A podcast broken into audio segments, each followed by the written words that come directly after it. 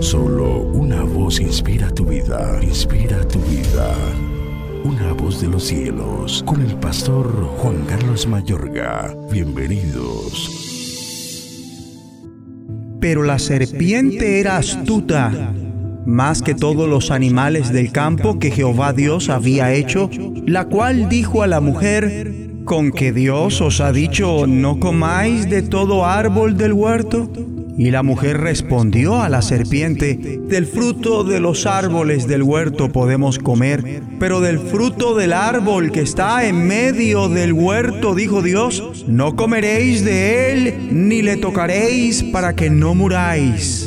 Entonces la serpiente dijo a la mujer, no moriréis, sino que sabe Dios que el día que comáis de él serán abiertos vuestros ojos y seréis como Dios, sabiendo el bien y el mal.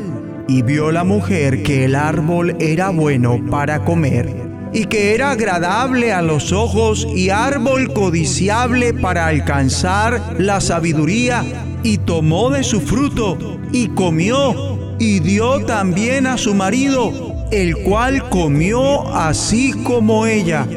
Génesis 3, 1 al 6. Dios quiere de ti obediencia. El diablo, a través de sus demonios, ataca la mente con incertidumbres y dudas ataca la fe, debilita la confianza en la benevolencia divina, mencionando supuestas secuelas en su manera de tratar con nosotros mismos o a otros. Es nuestra responsabilidad saber callarlo, resistiendo sus falsas acusaciones contra Dios en nuestras mentes. Es ahí donde se hace súper necesario emplear la palabra de Dios que es la espada del Espíritu, ya sea un verso o una verdad puntual bíblica. Inmediatamente Eva pretende abogar por Dios como que quiso decir, no, me has malinterpretado. Podemos comer de todos los árboles del huerto menos del que está en el centro. En su objeción al diablo es factible que el otro pensamiento ya estuviera cruzando su mente. ¿Y con qué propósito habrá puesto Dios ahí el árbol del cual no podemos comer? ¿Por qué lo sembró justo en el centro del huerto donde lo vemos diariamente? No creo que eso sea justo. Eva cayó directo en la boca del lobo. Se metió en la trampa del diablo si bien ignoraba que estuviera teniendo un diálogo con el mismo Satanás, a pesar de eso, su proceder fue inadmisible. Eva a Dios lo conocía en persona e igualmente sabía lo que Dios quería de ella, obediencia.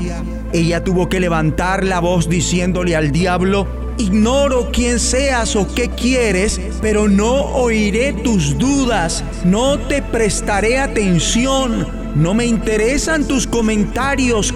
Cállate, atrevido, ¿quién crees que eres para insultar y cuestionar la benevolencia divina? Él es Dios, Él es Señor, el soberano, es el creador y dueño de todo. Es bueno con nosotros. ¿No ves todo lo que ha hecho para nosotros? Mira los cientos de árboles de los cuales podemos disfrutar y degustar. ¿Por qué eliges preciso el único que nos está prohibido? Yo amo a Dios y elijo obedecerle inclusive en esas áreas que por ahora no entiendo, sin importar cuáles sean sus motivos para prohibirnos el fruto de ese único árbol. Creeré y confiaré en Él. Pienso obedecerle, no acepto duda alguna acerca de su bondad, la rechazo. Cuanto antes, oremos. Digamos todos juntos.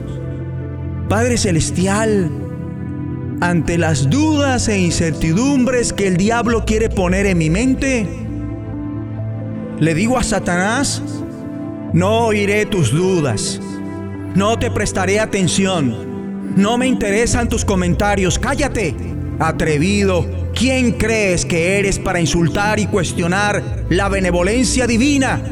Él es Dios, es el Señor el soberano, es el creador y dueño de todo. Es bueno con nosotros. Yo amo a Dios y elijo obedecerle inclusive en esas áreas que por ahora no entiendo.